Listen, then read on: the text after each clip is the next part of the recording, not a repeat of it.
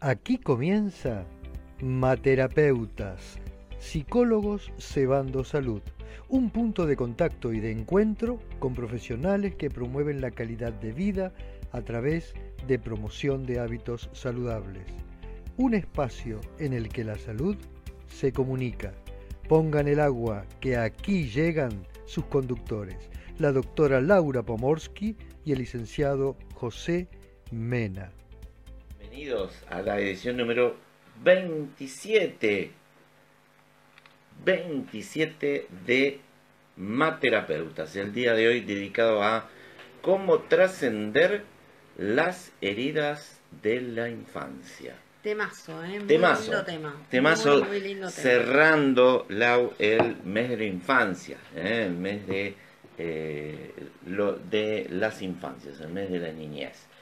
¿Qué pasa cuando los niños son maltratados, son golpeados? ¿Cómo superan eso en su vida adulta? Bueno, eso un poco nos, dejó pensando y nos hizo este, por ahí contemplar la posibilidad de cerrar este mes hablando de eso, desde nuestro lugar de adultos y, y planteando la posibilidad de poder trascender, de poder superar lo que hayamos sufrido en la niñez. Hay niños que sufren cosas terribles, desgarradoras, este, inenarrables, incomprensibles. Eh, otros niños que sufren la torpeza de sus padres, mayor, menor. Y, creo que son cosas que como adultos después tenemos que intentar superar. Eh, a veces solos, a veces con ayuda. Pero creo que es importante que podamos por lo menos transmitir ese mensaje de que esa posibilidad concreta existe. Si no podemos hacerlo solos, siempre va a haber alguien que nos preste ayuda, que nos brinde ayuda. Hay gente especializada en eso. Claro, y sabes como que lo pensaba también Lau, eh, como una cosa que se va actualizando. Mm. Eh, este trabajo de reparar las heridas de la infancia, me lo imagino, lo visualizo, lo veo como algo que en realidad no, no sé si alguna vez termina del todo, sino que es un trabajo sobre el cual uno vuelve, vuelve y vuelve, ¿no? Helicoidalmente sobre la historia hacia atrás, pasando por las mismas tangentes, eh, o sea, pasando por el mismo punto, pero tangencialmente, a medida que uno va creciendo. Porque la mirada nuestra sobre una herida de la infancia, que podemos hacer muy inmediatamente después de la infancia, en la adolescencia, Mm. no va a ser igual que la que hagamos en la juventud, o en la edad madura, o eh, ya en la tercera edad. Eh, la lectura que vamos a hacer de aquella herida va a ser otra. El aprendizaje extraído y también probablemente la reparación, ¿no? Tal cual, tal cual. Y a, me- a medida que bueno vamos viviendo y vamos transitando eh, la vida, este, protagonizando distintos roles que la vida este, nos propone, creo que vamos comprendiendo. Quiero decir con esto, por ejemplo, cuando eh, llegamos a ser padres, cuando tenemos hijos, cuando tenemos nuestro primer trabajo, empezamos a comprender eh, por ahí empáticamente una serie de, de cosas que antes no podíamos entender que habían hecho nuestros padres. Mm, mm. Eh, creo que todos los papás nos equivocamos, todos los papás sin quererlo, los, los que tratamos de ser buenos papás y somos o intentamos ser amorosos con nuestros hijos, eh, que afortunadamente creo que somos la mayoría, si no la, la humanidad se hubiera extinguido, eh, cometemos errores que hacen daño, cometemos torpezas que hacen daño, tenemos formas de hacer las cosas que aprendemos en el entorno, aprendemos porque estamos como condicionados por nuestras circunstancias sociales e históricas que hacen daño a nuestros hijos Mm. y que ellos tendrán que superar después. Con esto me refiero a las cosas que, que se hacen por, digamos, llamémoslo así, la, la moda o el paradigma de crianza del momento. Actores que se han dedicado a, como a tipificar, a, a, darle forma y, contenido a esto de, los, de las heridas emocionales de la infancia. Eh, uno fue un, psiquiatra griego, John Pierrakos, que fue el primero en hablar de este tema. Y después Liz Bourbeau, que es una, una psiquiatra canadiense, fue la que lo, mm, digamos, mm, Sistematizó sistematizó, ahí en está, un no libro muy difundido Sí, que se llama Las cinco heridas de que, que te impiden ser vos mismo. Mm, Es, es así el libro. Las cinco heridas que te impiden ser vos mismo. Abandono, Sí, eh, rechazo, sí. humillación, traición, injusticia. Ahí está, vamos de Son nuevo. cosas que puede sufrir un niño a manos de sus padres, de sus cuidadores y que dejan heridas. Abandono, rechazo, humillación, Traición. traición E e injusticia. injusticia. El miedo al abandono es el primero de los que hablan eh, estos autores. ¿eh? Eh, la herida del abandono. La soledad es el mayor enemigo de quienes han Mm, sufrido el mm, abandono en la mm. infancia. Por ahí me digo, im- imaginarse Mm, uno niño, Claro. o a lo mejor nosotros alguna vez Sí. lo hemos vivenciado Mm, como, como niñitos, que, que no esté mamá, que no esté papá, sentirte que te dejaron solo, es, es desgarrador siendo chico. Claro. Te sentís morir, te Sí. sentís completamente desamparado. Y el tema es que esa vivencia se traslada y queda adentro de uno y uno la vuelve a, a revivir en la vida adulta en situaciones que no son eh, esencialmente lo mismo. Claro. Si uno a los cinco años se queda solo sin mamá y papá, si nadie lo baña, si nadie le da de comer, eh, si nadie lo viste adecuadamente, realmente la va a pasar muy mal, se va a enfermar, a veces puede estar en riesgo la propia vida. Si uno es adulto y una persona que uno quiere mucho lo abandona, una pareja, un amigo, este, alguien querido, eh, se va a sentir muy mal, lógicamente, es tremendo. Un- una, un- una de las cosas que, que más estrés produce en la vida adulta es la pérdida de la pareja. Pero no es lo mismo transitar la, la tristeza enteros, o sea, siento que me Sí. voy a desarmar del dolor, que no voy a aguantar, pero sigo viviendo. Que sentir que me desarmo por completo, que no lo soporto y que para evitar eso me quedo donde estoy, aunque me traten mal, aunque me golpeen, aunque me denigren, aunque no sea feliz. ¿Sabés, Lau, que una, una cosa que dijiste eh, eh, que me quedé enganchado? Eh, es como experimenta ese niño o esa niña la, eh, eh, el hecho, ¿no? Pero también es la realidad, José. también es la realidad, pero y también cómo lo experimenta. ¿Por qué? Porque a lo mejor nos puede llegar a parecer que yo no puede ser que tenga, ya soy grande, no puede ser que esto me esté jorobando, no puede ser que esto me esté molestando. Si yo lo veo ahora en perspectiva, la verdad lo que me pasó no es tan grave. Mm. Eh, pero hay que ubicarse en nuestro Mm. propio psiquismo de aquella edad que teníamos. Tal cual. Porque a veces decimos, yo no voy a tratar a mis hijos este, como me trataron Claro. mis padres, que eran muy estrictos. Pero eso Entonces, es una, una nos vamos expresión al- de voluntad, de No, pues deseo. nos vamos al otro Claro, extremo y es todo un desbarajuste, por no decir otra cosa, que tampoco es bueno para los chicos. Ahí hay que resolver algo y para eso estamos los psicólogos. Eh, segunda de las, de las heridas, mientras recordamos que hoy, antes de irnos, ah, eh, eh, vamos a estar haciendo el sorteo. Hoy hacemos el sorteo del mes de agosto, último programa del mes, sorteamos, no este, otro ¿A que está nuevo. por ahí? No. Ah. otro que está otro que está por allá, nuevito, eh, mate de materapeutas. ¿eh? Eh, el primero, el de julio, ya está yendo para Bogotá, Colombia. Eh, lo ganó la gente de eh, Eh, faros de sentido. Faros de Sentido. Clara Martínez Sánchez. Clara Martínez Sánchez. Bien, vamos a ver quién se gana el de agosto. El miedo al rechazo sería el segundo, la segunda de las heridas de la infancia. Que viene, sí, por, por este La no aceptación por tal parte cual, de los padres tal cual. Y a veces hay padres, madres que o familiares, ¿no? Claro. Sí, que, que francamente y abiertamente rechazan a un niño, no Sí, lo sí. aceptan, Sí, eh, lo, lo maltratan, lo desprecian y eso realmente es, es dañino, absolutamente dañino para, para un niño. Y cuando un niño crece en, este, en un ambiente que lo rechaza, una mamá, un papá, adultos que le muestran rechazo, eh, probablemente sea una persona que esté buscando aceptación permanentemente en la vida adulta, que esté rindiendo examen todo el tiempo buscando ser aceptado, eh, haciendo cosas que a lo mejor no quiere hacer solo por ser aceptado, tolerando solo por ser querido y amado.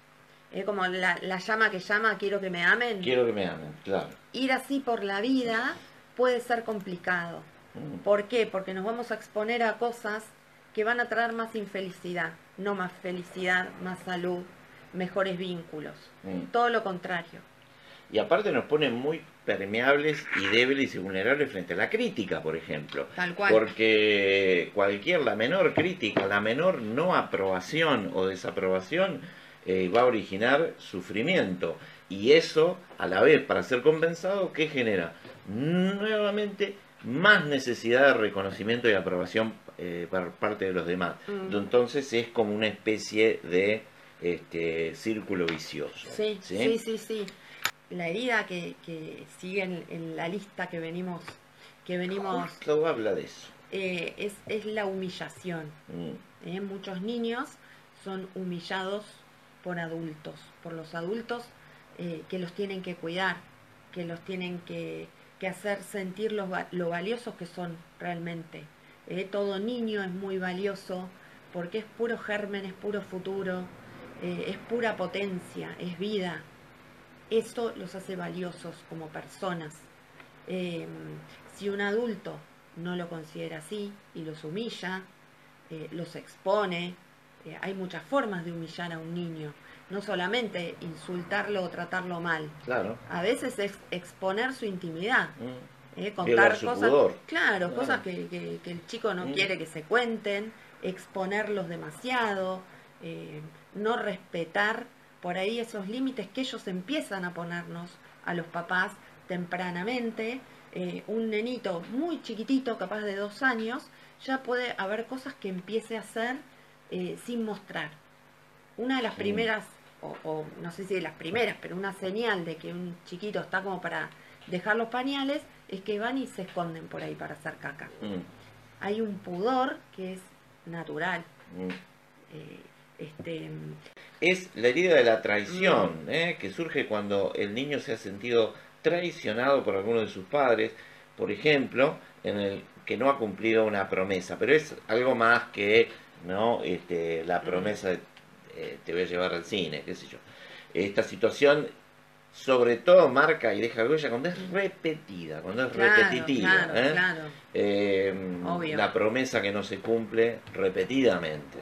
Eh, genera en Sí, o el cuidado que no se da, el cuidado que que no se da, la presencia que no está. el compromiso que tienen los padres con sus hijos. Mm, Yo te voy a cuidar, yo te voy a respaldar, yo estoy para eso. Cuando yo no cumplo eso, cuando yo no respaldo a mis hijos, cuando yo no los cuido, cuando yo no estoy como el padre que tengo que estar, estoy traicionando. Esa traición trae muchísima desconfianza. Yo no puedo confiar. Si yo crecí en una casa donde no cumplían conmigo con las reglas básicas de cuidado, yo no puedo confiar. Otros me van a hacer lo mismo. claro. Si uno vive por ahí de adulto no confiando, si uno no puede abrirse, eh, abrir su corazón en las relaciones más cercanas y más íntimas, si uno no puede entregarse a su pareja, nunca, tampoco hay que entregarse a cualquiera, ¿no? Pero digo, si uno ya está en pareja, es una pareja ar- armada y uno siente que no puede abrir su corazón, algo está pasando. Algo está pasando que hay que ver. Digo, porque eso en algún punto genera malestar. Es como que yo no estoy del todo cómodo con el otro, porque no hay cosas que no muestro, hay cosas que no hablo, hay cosas que me reservo. Cuando esas cosas son muchas e inciden en la relación, algo está pasando. ¿Sí? Incide en la relación, digo, desde mí, no desde el otro. O el otro puede reclamar saber un montón, pero bueno. Cuando decimos mucho esto de algo está pasando, es que eh, algo está pasando que nos tiene que llamar la atención, que tiene que ser como un semáforo, como una señal de alerta respecto de que eso va a tener consecuencias a futuro, que va a impactar en nuestra calidad de vida, en nuestra salud mental, en nuestra salud integral, en Mm. nuestra vida de relación, y entonces está bueno ocuparse. Mm, La, eh, la herida de la injusticia es la quinta de las heridas. Este, eh, se origina cuando progenitores, por ejemplo, son fríos, rígidos, eh, se impone una educación autoritaria con mucha presencia de castigo, a veces el castigo exagerado respecto de lo que se quiere Mm. enseñar con el Mm. castigo y también no respetuosa hacia los niños. Eh, esto lo que genera es cierto sentimiento de ineficacia, eh, de, de- de ser poca cosa y a la vez de ser objeto de injusticia y, sujeto con quien se puede ser injusto. ¿Y sabes qué, este, creo, José, no creo, lo, lo, dicen los autores también, que genera un sentimiento de mucho resentimiento. Mm. Este, mm. Vale la redundancia, pero hay gente que vive la vida con mucho resentimiento. A mí me, hicieron esto, la vida va a tener que pagar por lo que me hicieron. Y la vida no, tiene la culpa, los demás no tienen la culpa. Eh, y es, es embromado cuando alguien vive con resentimiento. Y es embromado porque, porque difícilmente pueda salir de su propia trampa. Eh, cuesta, cuesta mucho. Nosotros, Lau, hoy corrimos, pero llegamos. Sí, pero llegamos. Era un tema muy lindo, muy importante, había mucho material, muchos mensajes, queríamos cumplir para, para poder este, compartirlo todo. Para la próxima semana, ya transitando el mes de septiembre. Ay, llega la primavera, por fin. Les proponemos esta consigna. ¿Cómo estás después de un año y medio de qué? De que empezó nuestra historia acá en este hemisferio con el mm. COVID. Mm. ¿Cómo estás después de un año y medio? Salud y vínculos.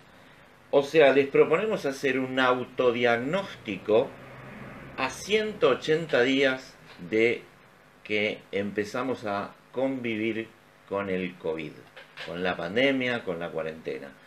Una autoexaminación, un autodiagnóstico, una autoevaluación. ¿Cómo estás después mm. de un año y medio mm. de que empezó toda esta historia?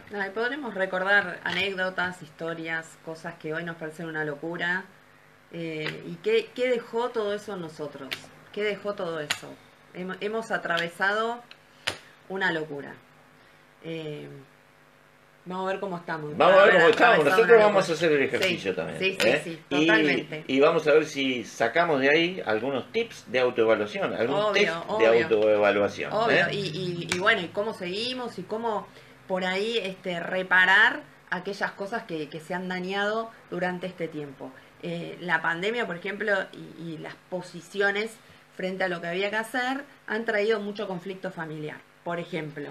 Mm. Entonces hay que ver por ahí cómo uno, cómo uno lo ha resuelto, cómo lo llevó adelante, qué consecuencias trajo en la propia vida y cómo seguimos adelante. Creo que nuestro objetivo siempre es ver cómo hacemos con esto, cómo lo resolvemos, cómo seguimos adelante. Ahí Mariana desde Mercedes nos pide, Lau, eh, las cinco heridas eh, si las podemos compartir. Sí, sí, sí. Y, compartimos este, los autores que las desarrollaron, los textos que, en, los que pueden leer un poquito más. Sí, sí, sí. Lo van a tener, lo van a tener este, para, para compartir a través de las redes. Bueno. Bueno, nos vemos el sábado. Este, muy buena semana. Eh, muchas gracias por habernos acompañado en estos mates de los sábados. Chau, chau. Esto fue materapeutas, psicólogos cebando salud. Los esperamos la próxima semana a las 6 de la tarde para tomar otra ronda.